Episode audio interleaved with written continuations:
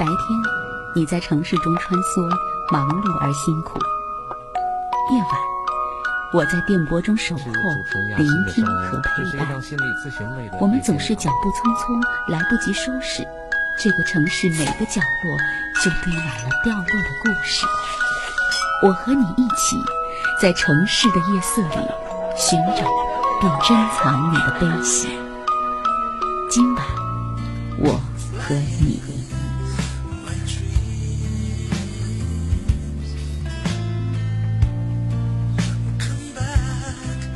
引领过潮流，呃，但是潮起又潮落，呃，这样一种已经是甚至是有些老土的一些方式，可能并不太符合社会总是那些新奇的要求。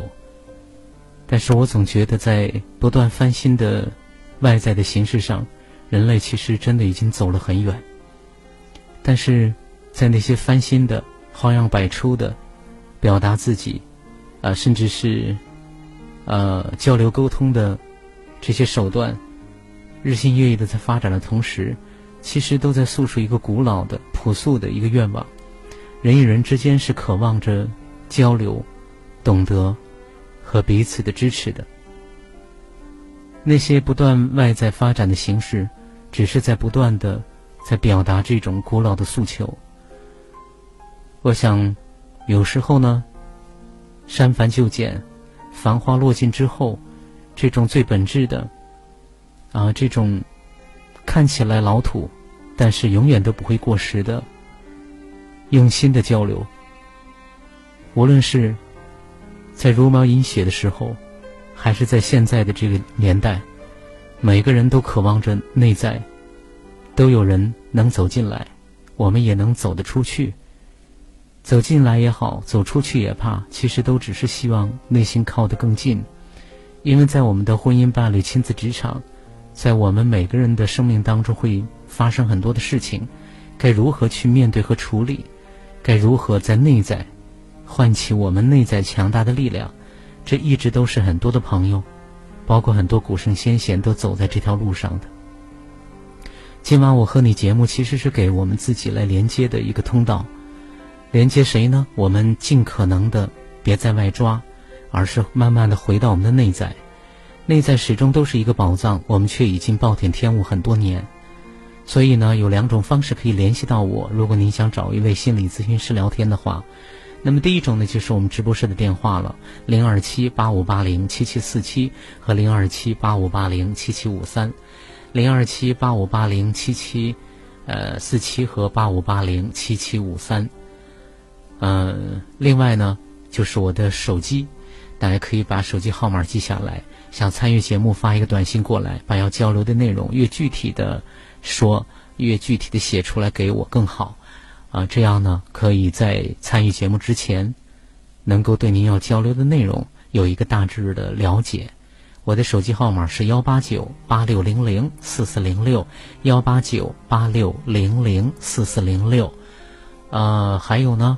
我的手机号在您的微信里可以搜索，加我微信好友幺八九八六零零四四零六，啊，发短信留下，啊，这个您的姓名，啊，然后一定要留下您的真实姓名，在加好友的时候，啊，大家记住幺八九八六零零四四零六，啊，同时呢，我们节目和节目的听友俱乐部的公众号，大家记住是，呃。咱们节目的公众号是“今晚我和你”，就是我们节目的名称。那我们的节目“听友俱乐部”也是我们雅欣心灵成长团队的公众号，就是“雅欣心灵成长”这六个汉字。雅欣心灵成长，文雅的雅，高雅的雅，雅欣心灵成长。啊，这是我们啊，咱们节目的两个公众号了。今天呢，来接听朋友的电话，这位朋友是一位妈妈啊，我们来请进这位朋友。喂，您好。哎，你好，雅欣老师，你好。啊，您好，您好，欢迎您参与节目。嗯。你好。嗯。是要谈哪一块的事儿呢？这妈妈。是这样的。嗯。我呢，长期听你的节目呢，也是，嗯，受益匪浅啊。嗯。你讲的很好。嗯。嗯，所以呢，我今天呢就壮着胆子，我就说打个电话进来，嗯嗯嗯说一下。嗯一方面呢，主要还是因为我儿子的问题；嗯另一方面呢，我想我自己可能还是有一定的问题。嗯哼因为呢，呃，如如果说我要是说实话长一点呢，嗯可能就要先从我说起。嗯为什么这样说呢？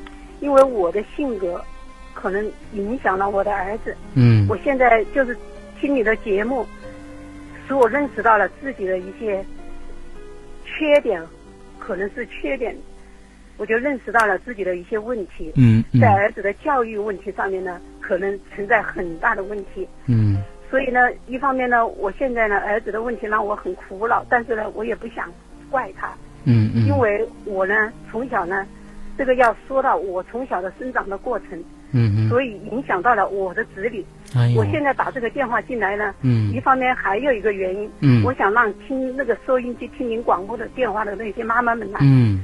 父母嗯，能够认识到自己的一些不足的地方，哎呦。从而在教育子女的方面呢，要引起重视。哎呦，谢因为谢谢谢父母，嗯。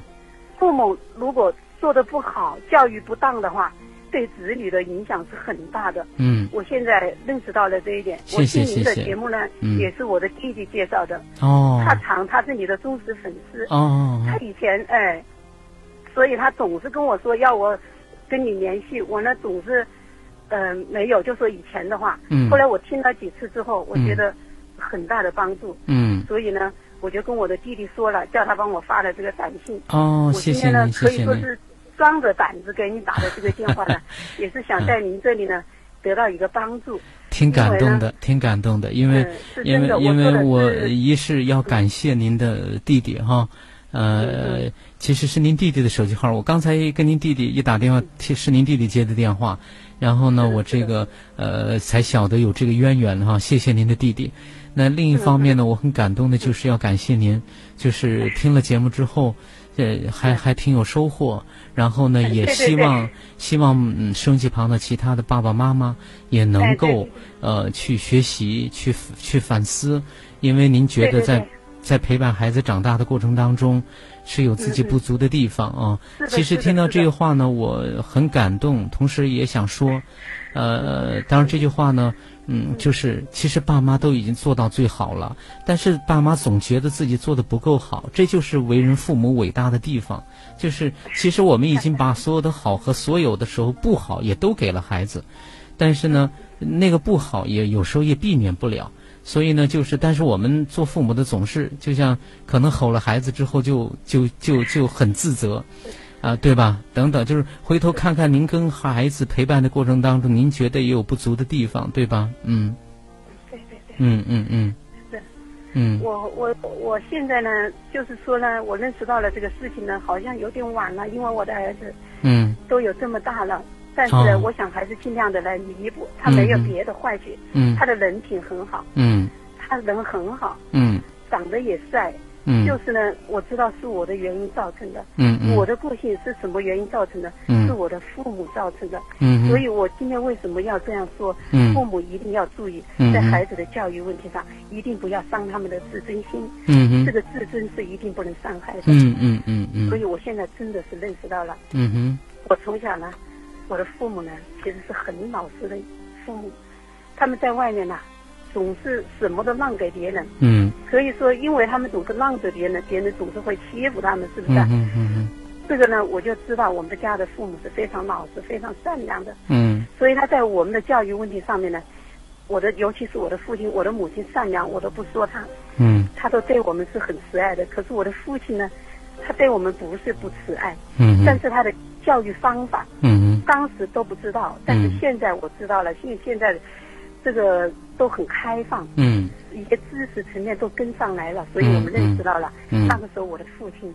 嗯他是很不对的，他的教育方式，嗯嗯用现在的话说，他是一种家暴，非常严厉的家暴。哦哦我们上面呢是几个女孩子，下面呢就我这个弟弟，是不是啊？嗯我的父亲呢对我们几个女孩子呢，嗯他好像啊就是像，他对我们没有什么很细致的语言。嗯我的上面的几个姐姐呢，嗯她们也回忆起来说，组织挨父亲的打。嗯我的印象最深刻的呢，我在家里是幺姑娘，就最小的一个女孩。嗯哼嗯哼在我的印象当中，我父亲对我的打，我到现在我都忘不掉。我做噩梦的时候，总是梦见父亲追着我打，哎呦，所以呢，那个阴影在我的心里啊，从小就一直就有很在大的，就产生了很大的的慈悲。是哦，对哈、你说到这儿声音就哽咽哈、什么感受呢？很难过还是，？我嗯想，我想，我总是说，父亲生了我们，给了我们生命，我们不嗯应该怀恨他。嗯嗯，但是他对我们的那些形象，我总是抹不去。嗯嗯嗯嗯在我五六岁的时候，嗯嗯那个时候嘛，我的大姐下放下农村，嗯嗯下到农村里的时候呢，他就把我带去。我那个时候可能只有五六岁，嗯那个时候我的姐姐也是有十几大十大几岁嘛，哦下农村，嗯嗯，她也那姐姐会好辛苦的，也是那么强，对不对？嗯，好辛苦的照顾，我肯定也是有限制。嗯嗯嗯嗯他他到地里去种地的时候，就把我一个人丢在家里嘛，嗯嗯我就和农村的小孩一起玩。嗯嗯那些小孩知道我是外地的嘛，嗯。不是他们一起的，嗯。所以他们总是联手起来的欺负我，哦，这些我都忘不掉。嗯。嗯在那个农村里面，不是割了稻谷以后，很大的草垛子，对不对？对？对对，两层楼高的草垛子，在我的印象中，嗯我们就在那个草垛子底下玩，那个草都玩得很松散了。嗯哼那一群孩子就把那个草全部铺在我的身上，把我压在地上，哦，压在底下面。嗯我当时好像就要被被窒息死了的样子，嗯我一下子猛地一下子就翻过身来，我就一下子起来就一下子起来嘛，我就当时可能是暴露狂怒了，当时。后来那些小孩子都跑了，有一个小孩就被我沉住了，嗯我就拿着一个草绳子，我也拼命的，我就说我今天要压死你，压死你。我记得我记得很清楚，小时候五六岁。嗯嗯，后来他的妈妈过来就喊了我一巴掌，嗯然后就说为什么要打他的小孩，我就说他们把我嗯差点背死了。嗯这个小孩的妈妈就说就背死你吧，背死你，他就说嗯嗯嗯嗯嗯这些我都忘不掉，在我印象中。嗯嗯后来还有一次呢，也是很热，就像这么热的时候，到了中午，嗯嗯中午呢，我的姐姐的那个农知青的房子就在这边，她要到河那边去种地。那个河呢，有一个老式的那个电灯杆那么宽，嗯上面就横着一根木头，嗯就像独木桥吧。嗯那些农民呢，就飞快的走过去，走过来，挑着担子。嗯好，有一天呢，很热嘛，中午了，小孩子也没有了，外面没有人了。嗯，我可能是又饿又渴还是怎么的，我就想去找他，嗯他也没有回来。嗯我就爬爬爬爬那个独木桥，爬到河中间的时候，嗯我就看见下面的那个水呀、流得很快，嗯我一下就不敢往前面爬了，我就抱着那个独木桥，嗯我就大声的哭啊，又没有人，嗯太阳又晒着，我就吓得大声的哭。后来对面呢，这时候呢，就有个女的挑着担子就过来了，她快速的走到我的跟前，一把把我的膀子就抓起来，就拎过来了。嗯，拎过来了，他就大声的叫嘛，他说。这是谁家的孩子啊？嗯说差点摔死了，摔死了。嗯嗯后来别人都出来说，就说是我的我姐姐的妹妹嘛，嗯他们就帮着把她叫回来了。嗯嗯，这个事情我也忘不掉，不知道为什么以前不记得，倒是现在总是在脑海里面出现。对，所以其实一方面呢，您告诉我就是在小小时候哈、爸爸就是有家暴，对吧？然后呢，嗯嗯这个家暴，而且呃给你造成的影响就是，哪怕你成年，哪怕在这个年龄段，已经真的是、呃，基本上应该说是到了人生的嗯这个中老年阶段，还记得他哈，还记得这些事情。就包括总是做梦的追到，看到爸爸追着你打，对吧？啊，你还是家里的老幺，是不是挨打挨的少一点？嗯，不是的，不是的，挨的最多。他他嗯。打我几次我都记得，总是忘不掉。哦，还有一次了，嗯嗯。我就是在读小学嘛，嗯嗯小学不知道是五年级还是四年级还是六年级，就是小学四五年级这个时候，嗯我不知道为什么，不知道是为什么起因，他打我，他一把抓住我的辫子，嗯嗯把我从家里往马路上面拖。嗯嗯他说我压死你，压死他就拖，很多人都都在扯嘛，嗯嗯扯不去。嗯当时还有他把我扯到马路上的时候，嗯。好多同学，我的同学，嗯。那个时候我们小学就在隔壁嘛，嗯哼。同学也住在对门，嗯。他就围过来看，站在跟前看。嗯哼。到了第二天到学校去的时候啊，他就跟班上的同学讲说我在家里怎么怎么样的被父亲打，嗯哼怎么样的，我当时很自卑呀、嗯哼嗯从那以后我就真的很自卑，我总是一个人坐在那个座位上，我不想跟别人讲话。嗯哼，那个时候因为太自卑了，是吧？是啊，父亲嗯总是打我，嗯不知道为什么。就是特别羞辱的感觉被别人讲出来，对吧？一方面是挨爸爸的打，是很难过的，那其实也是一种羞辱。呃，自己又小哈，呃，抓着辫子就往马路上拖哈，然后呢，这事儿又被同学知道，然后在同学里面又被，又又又告诉其他的同学了。所以那个时候的你总是坐在板凳上面，不跟同学们玩儿，因为你内心很自卑，是的，对吧？我总知道我我不知道是不是我不如别人。嗯嗯嗯哼，所以你会觉得说自己他是不是从来不会不如别人？看着我们笑，我的、嗯嗯。我从来在我的印象中我没有看见爸爸笑过。嗯哼嗯哼。我看见别人喊爸爸，我不知道爸爸是什么，我说爸爸喊不出口，嗯哼嗯哼嗯。我喊爸爸喊不出口，嗯哼。我觉得喊爸爸好丑啊这件事情，嗯哼嗯哼。所以嗯哼我到现在都走不出这个阴影。嗯哼，所以在印象当中，因为父亲这样对待过你，所以在平时的这个状态里面跟父亲相处，别人喊爸爸都会喊得很自然，是吧？可以冲口而出，没有任何的阻隔。可是你觉得喊爸爸就很困难，喊不出口，对不对？对，嗯哼是这样的嗯我好像印象中没有喊过爸爸。嗯哼，所以爸爸那样的家暴也是伤到你的小小的自尊心，就小小的你的那个自尊心的，对吧？其实我不恨他，也不怪他，嗯因为我的父亲，是他也是没有办法养育这么多的子女。嗯嗯但是我知道，我现在回想起来，他的这个行为对我们造成了很大的伤害。嗯，所以一方面我们做孩子的一可以去理解父亲啊，因为有时候父母养活我们真的不容易，特别是姊姊妹比较多的时候，父母承担的压力是很大的。然后呢，一门一开是吧？这个呃七件事儿是吧？柴米油盐酱醋茶什么都得得要操心。呃，那个时候再说能把孩子养活都不错了，是不是？所以那个时候就像您姐姐。呃，这下放也带着你，才这几岁，你在农村也也受到的是别人的排挤，受到别人欺负过，对吧？当然也被农村的那些呃也救过你，呃，但是回想起来，这个事情一直都在心里边压着在，包括你其实能理解父亲的不易，可是你又会觉得说，那些伤害是存在的，啊、你不记恨，但是他这个东西在，是不是？啊、听到您一直在哭哈，嗯。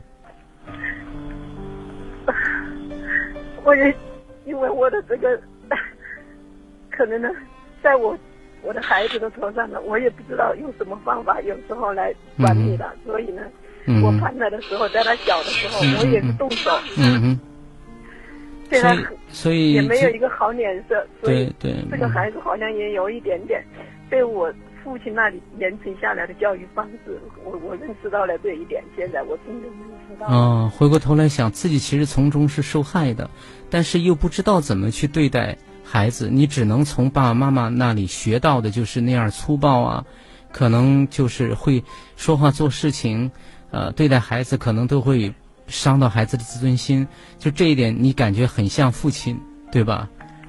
是的，哦，是这样的。嗯嗯嗯，听到您不停的流泪哦，我只是想呢，现在想起来了，嗯。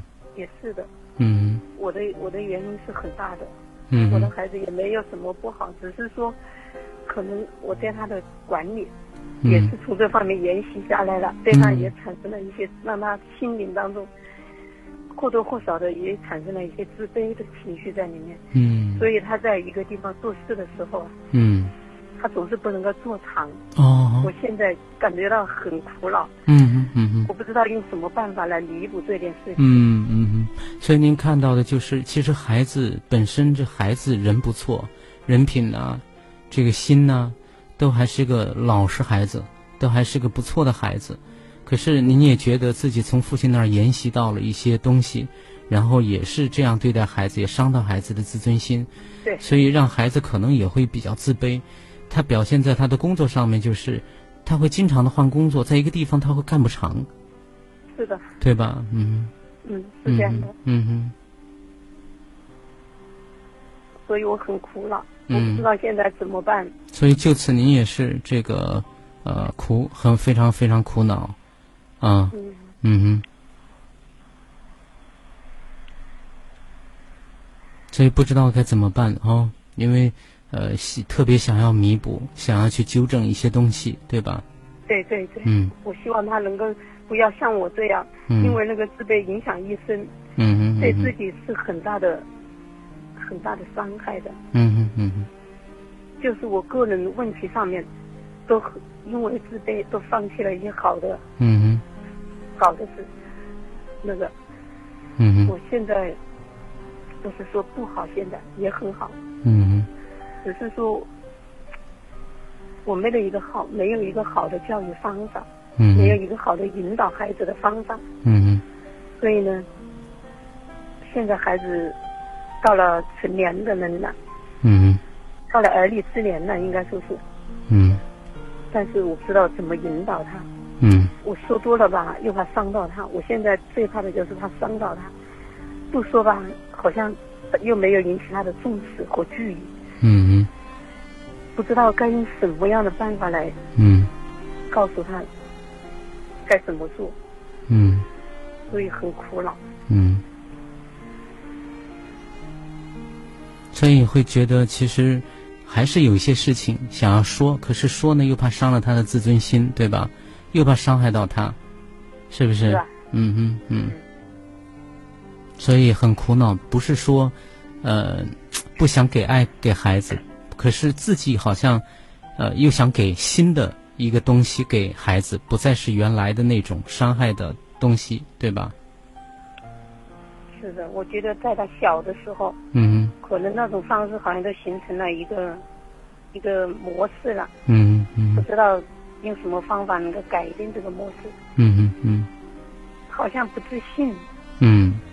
他给我表现出来的，让我看到的是他不自信，嗯嗯嗯嗯嗯这一点让我心里很焦急，嗯嗯嗯。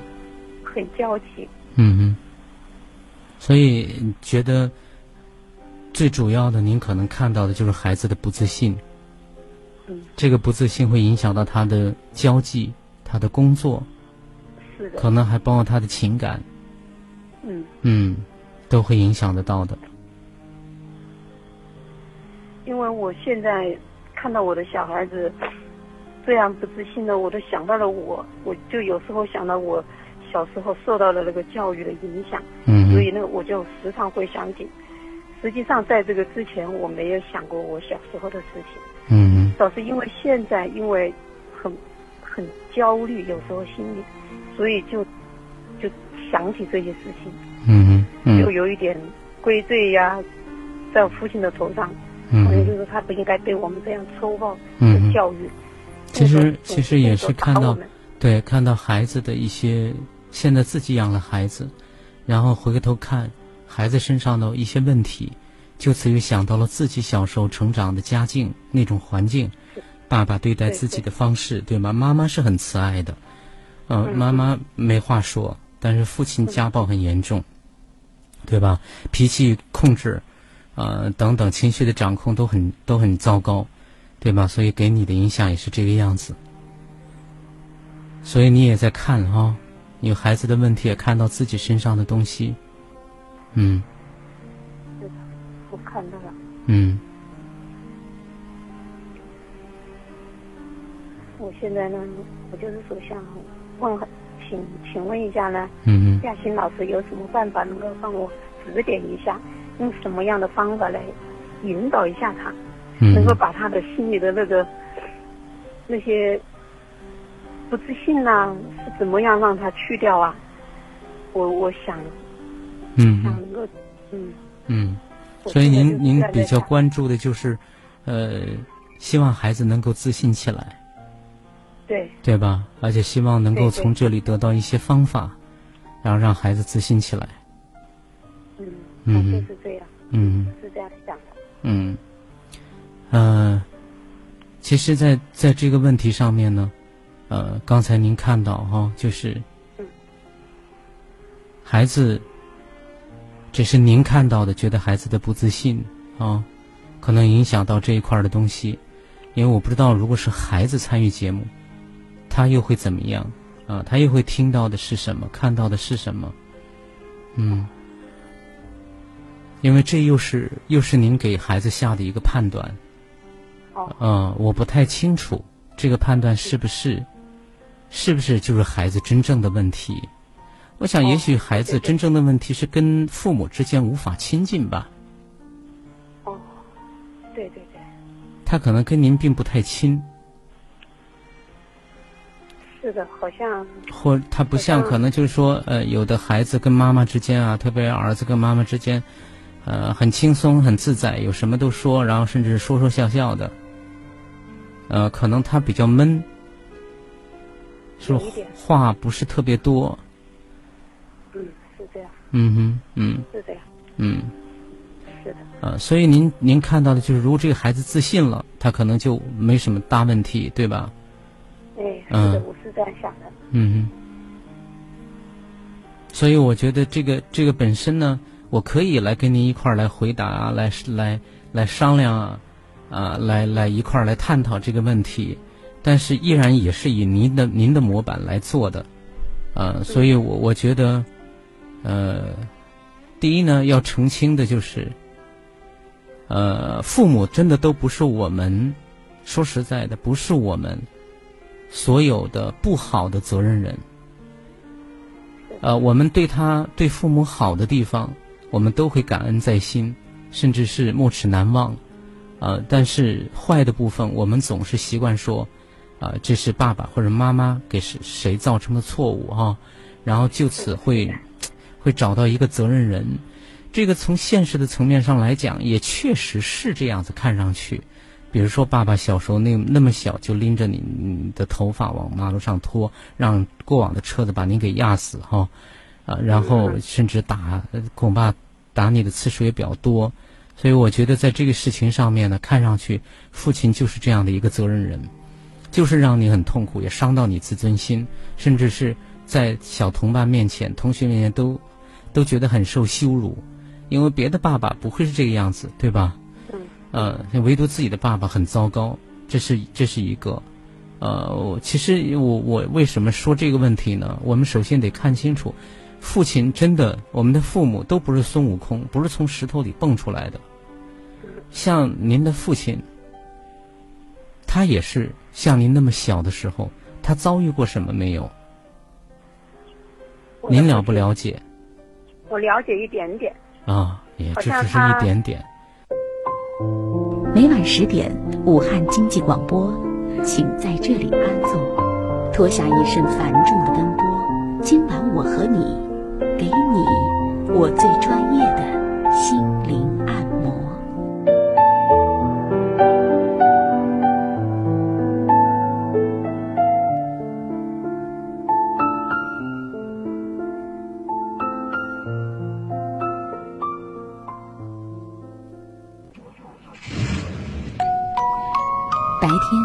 你在城市中穿梭，忙碌而辛苦；夜晚。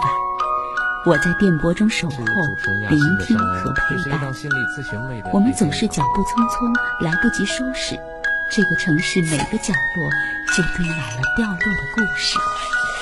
我和你一起，在城市的夜色里寻找并珍藏你的悲喜。今晚，我和你。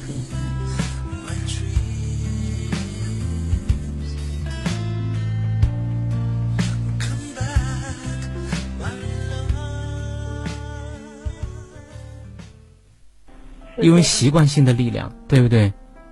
就像您您的内在只有米饭，你没办法拿热干面。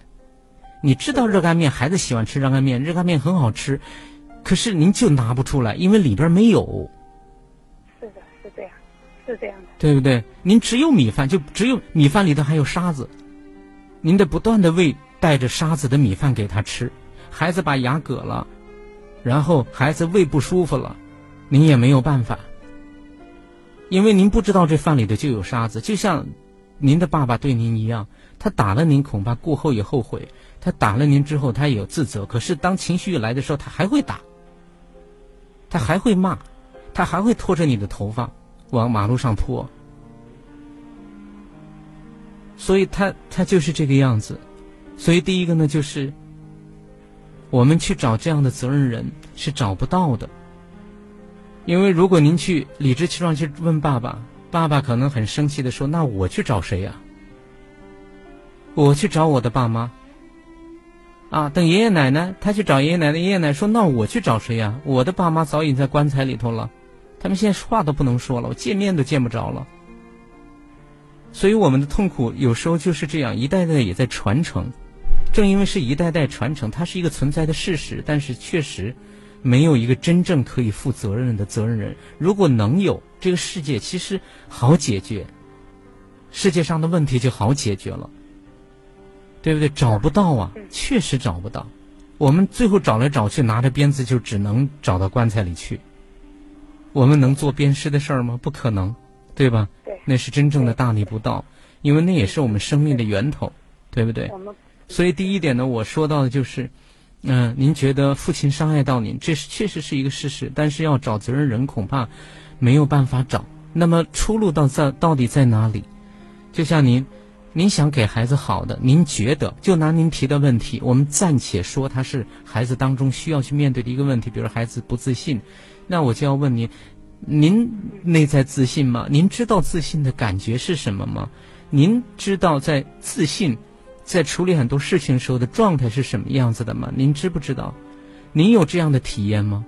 您如果有这样的体验，就好跟孩子分享。就是我有，我就能分享；我没有，您从这儿讨一个方法，能做到吗？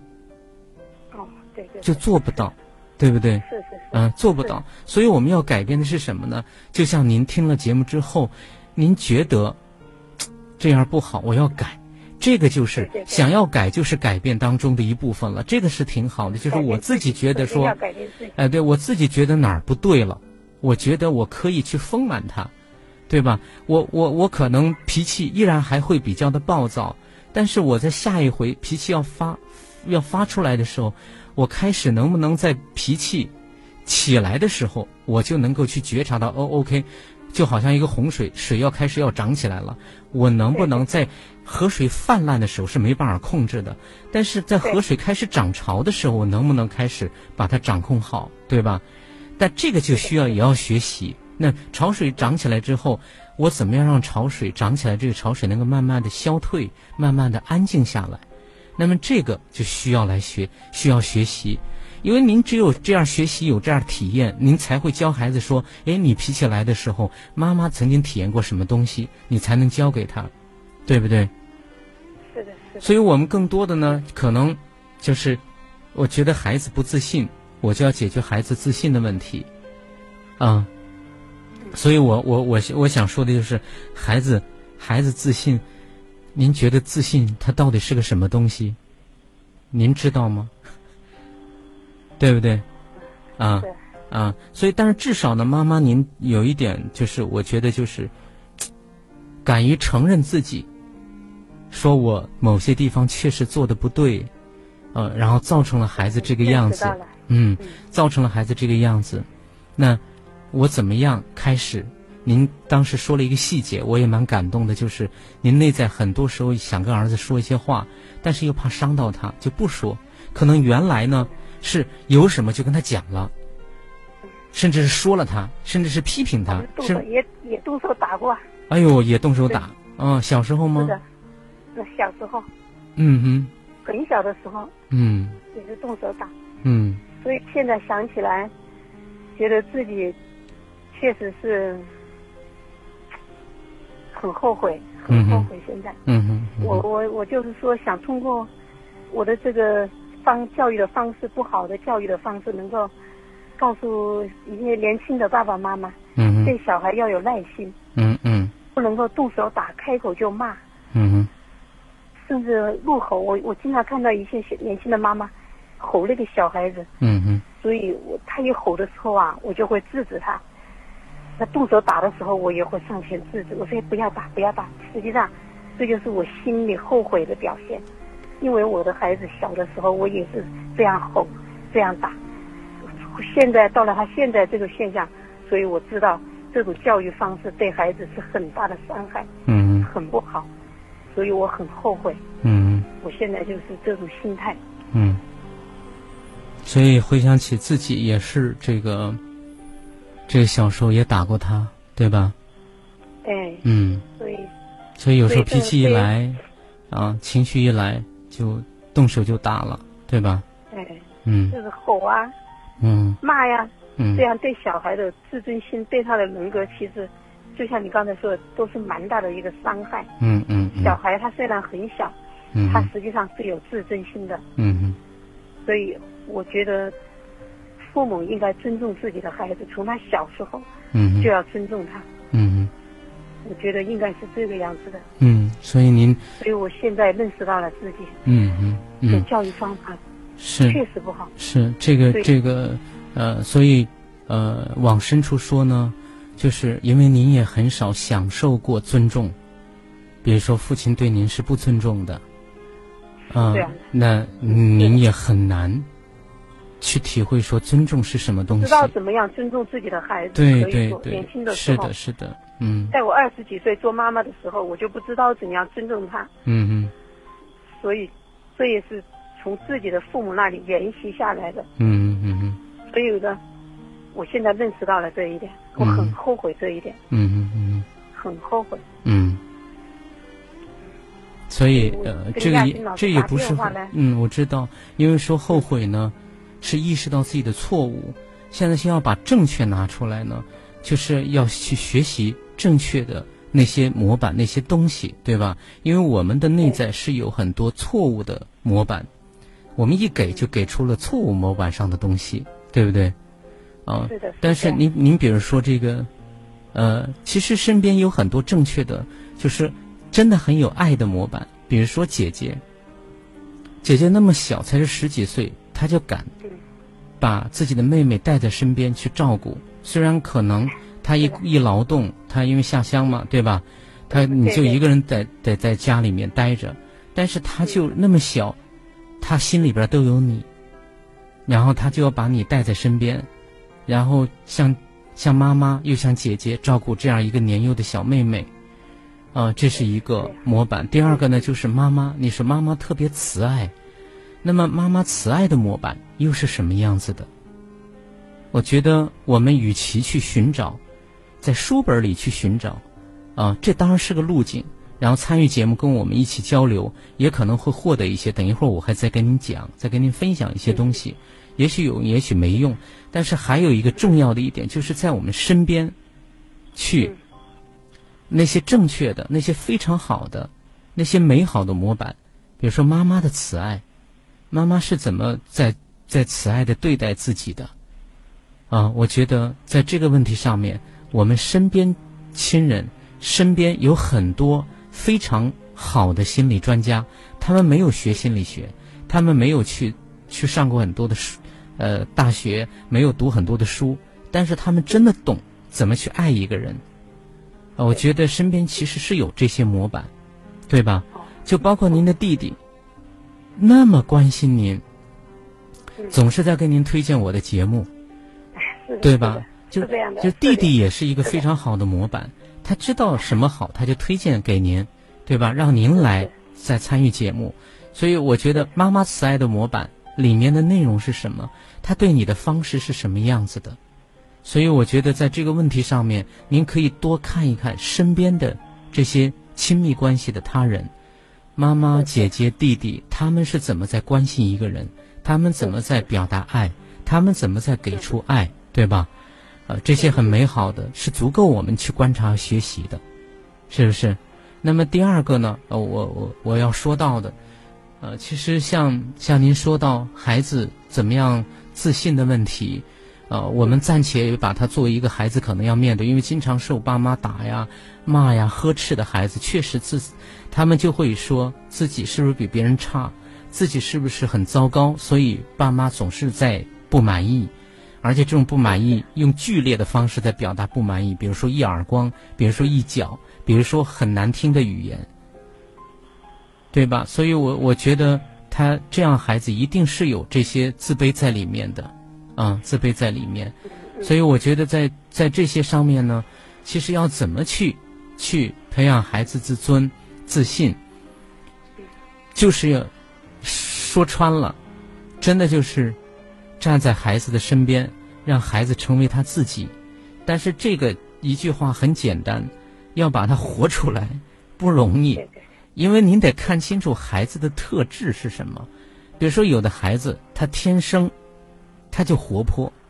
于是呢，有的父母怕他闯祸，怕他嘴无遮拦会出很多的事儿，就强压他要稳重。那么他天性活泼，那么就要开始让他成为一个活泼的生命。然后他可能因为他太过活泼也好，有时候怎么样也好，可以去提醒，提醒他，他还是会按照他活泼的样子活，他可能也会得罪人。在那个时候，父母不是一而再、再而三的叮嘱说：“我跟你说过吧，你说话嘴巴要过大脑吧，你这不过大脑就会怎么怎么样吧。”其实，在那个时候，这样的话只会伤害孩子。是跟他站在一起说，他就是一个活泼的孩子，他闯了祸也好，他可能在人际关系，因为他太过活泼的个性，嘴永远比脑子快，那么这会造成一些交际上的一些一些挫折。那那个时候就是。去跟孩子陪伴，站在一起，对吧？去同理他的情绪啊，去认可他的感受，然后去看他，跟他一起去看这个事情的发生。那么他被越来越多的懂得，那么他也就会知道，懂得是有力量的。他也会在朋友当中去越来越去懂别人，那么就在无形当中也帮他在稳住自己。除了活泼，活出自己一个活泼泼的生命之外，他也懂得去去怎么去聆听别人，怎么去陪伴一个人。那么，我们父母懂这个东西，我们父母了解孩子的本质和特性，我们才能够很好的去陪伴孩子。我们不是出于愧疚，我们也不是出于自己的错误，这同样是一股力量。啊，他的力量就是背后我们是对孩子很爱的，对不对？所以，我我觉得，呃，怎么样去让孩子自信？就是孩子自己信任自己嘛，对，对吧？他自己怎么信任自己呢？与人际交往，他是一个什么样的自己？信任自己，首先往下说的话，就是他是一个什么样的自己？他接不接纳这样的自己？他信不信任这样的自己是有力量的，是有分量的？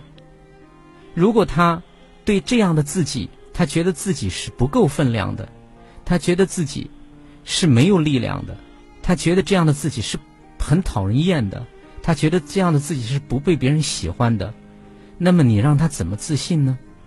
那我们就要说他要他自己喜欢自己，要他接纳自己，要他怎么样？可是喜欢自己、接纳自己的工作要怎么做呢？我们又不知道，我们没有体验过，所以。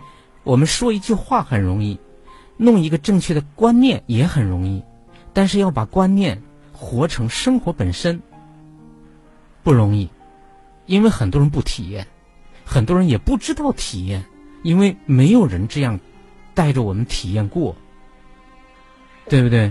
所以很难。就说我们要孩子还自信，自信就是自己信任自己嘛。那么信任什么样的自己？这个功课实际上是我们的内在和外在要同时去完成，对吧？比如说孩子，如果我们知道，就像你，如果从从一开始我们知道，比如说孩子去做一件事情，他做得好，我们会去肯定他在做得好的这个过程里面所付出的东西，告诉他，哎，这个真的做得很好，所以呢，你就会成功了，你走到这一步。当他做失败了，然后你依然要肯定他这个过程所有的付出。那么再来跟他找原因，说，哎，这个里面是不是有更好的其他的一些方法？有时候我们方法所有的都没有问题，但是依然有不成功，是因为什么？还有外在因素的影响。那么就此我们要意识到，还有外在力量的存在，我们这个人就不会变得很自大，我们只会很自信，然后我们也会学会说，我尽了力，但是还有其他的力量会参与进来，我对外在的很多力量是无法掌控的，那么我就接受。那么我们在这个过程里面，我们教会了孩子学会说我尽力，但是我也接受所有尽力之后的结果，对吧？那这些东西，当当我们的孩子能够始终都在这样的一个氛围里面长大，他不自信都都都难，对不对？啊，所以我们其实，在内在我们在家庭里面就开始要可以支持孩子，比如说孩子他要做一个什么事情，对吧？只要不伤天不害理，不违法不犯罪，不涉及到其他的安全问题，自己去做呗，对吧？支持他做，然后呢，可以跟他一起商量，如果需要的话，如果不需要，他就孩子一个人自己去做，那就让他自己人去做，做好了，然后呢，依然去鼓励他，肯定他在这里头的付出。那做做砸了没有关系，因为你在这个过程里面获得了一个做杂的经验和体验，做杂的经验体验也非常非常宝贵，因为它会它会给我们带来的很大的功课，就是我尽力了，可能最终的结果也不会如我所愿。我怎么想意识到，我自己的力量是有限的，我的力量是可以无穷的，但是我的力量也是有限的，所以这是一个非常辩证的怎么去看待自己的功课。如果我们一开始，所以在在在您比如说孩子在以后，他会说妈我我觉得这个女孩好，或者说我觉得怎么样啊？我不知道她结婚了没有？还没有。还没有。那交交朋友，交了一个女朋友，对。那么交女朋友的时候呢，可能他会要去处理很多的事情，包括他跟女朋友之间可能也会有矛盾，可能也有很多甜蜜的时刻，他会遇到一些挫折，也会遇到一些困难。那么去鼓励他怎么样去面对，他自己去做。那做的过程当中，呃，如果他主动或者说问起来，他会跟您分享一些东西。我们能够主动去认真的、主动的去聆听，而不是急于的把自己的方法给出去。我想对孩子来说也是一个内在很大的支撑，对吧？所以，我我是我是觉得就是在这个过程当中呢，就是他开始提出自己要去做一些事情。嗯，只要不违法不犯罪，风险性不大，我觉得就支持他做。他在做的过程中不断积累自己的自信的资本，那么他会觉得说自己真的很行。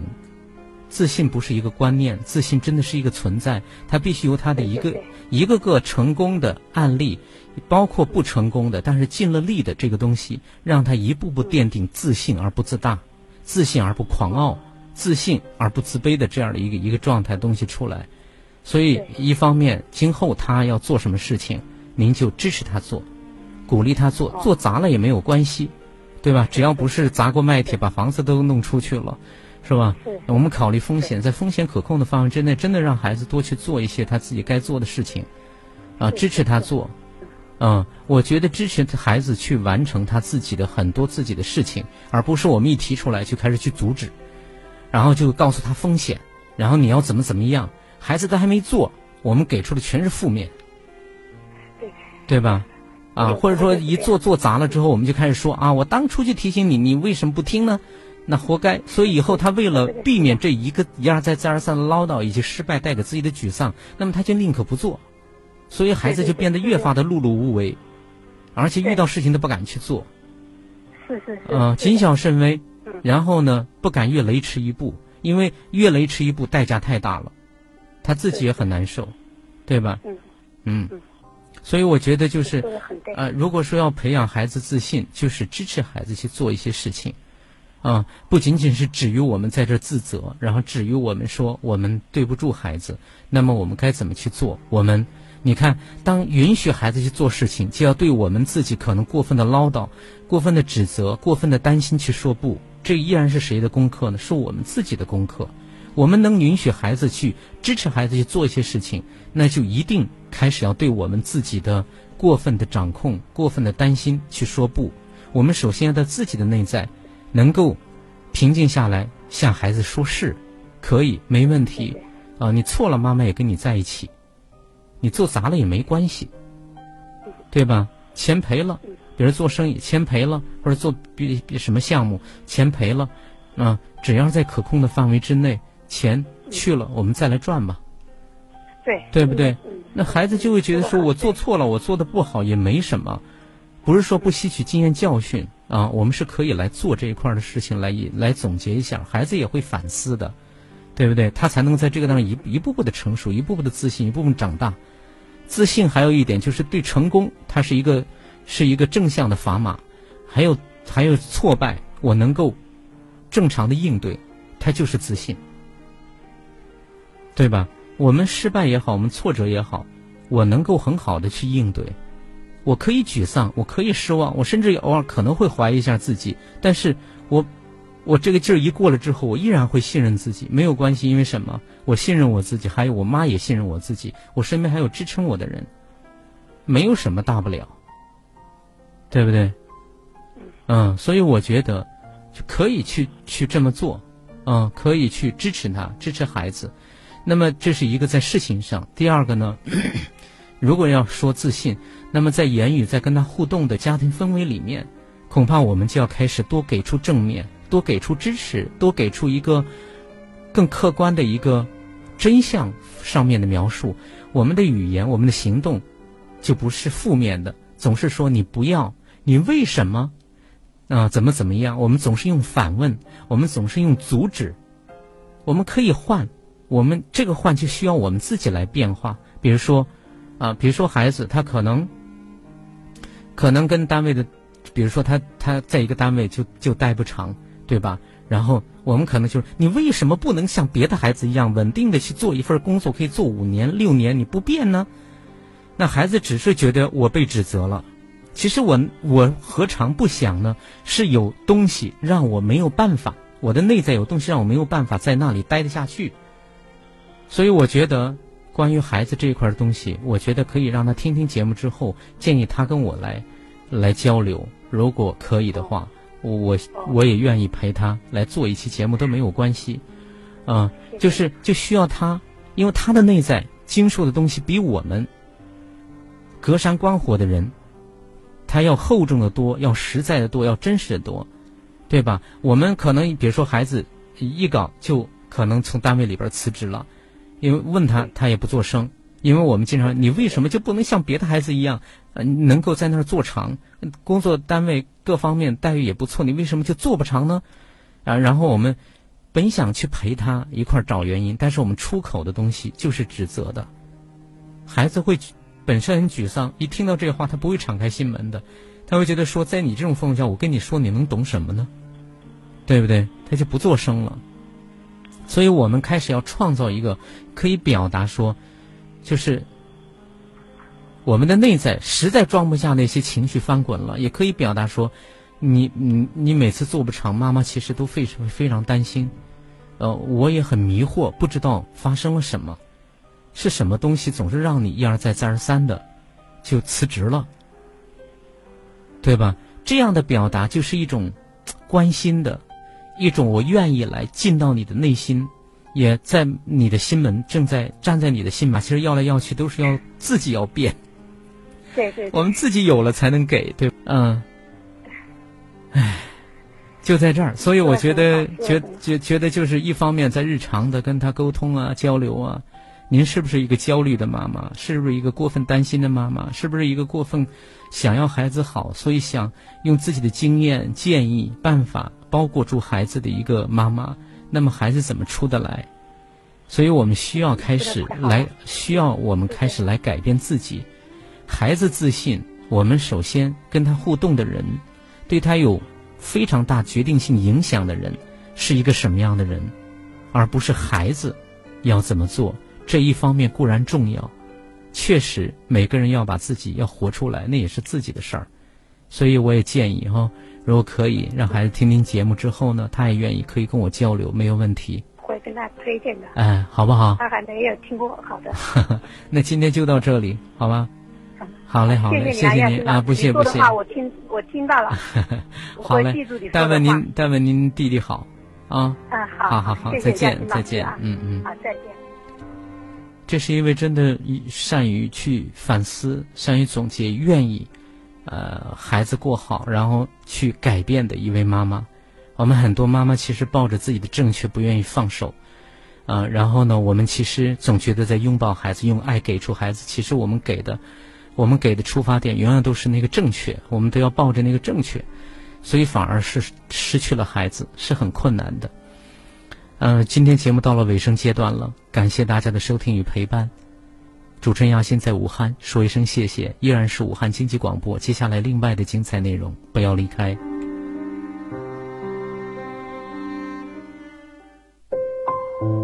每晚十点，武汉经济广播，请在这里安坐，脱下一身繁重的奔波。今晚我和你，给你我最专业的。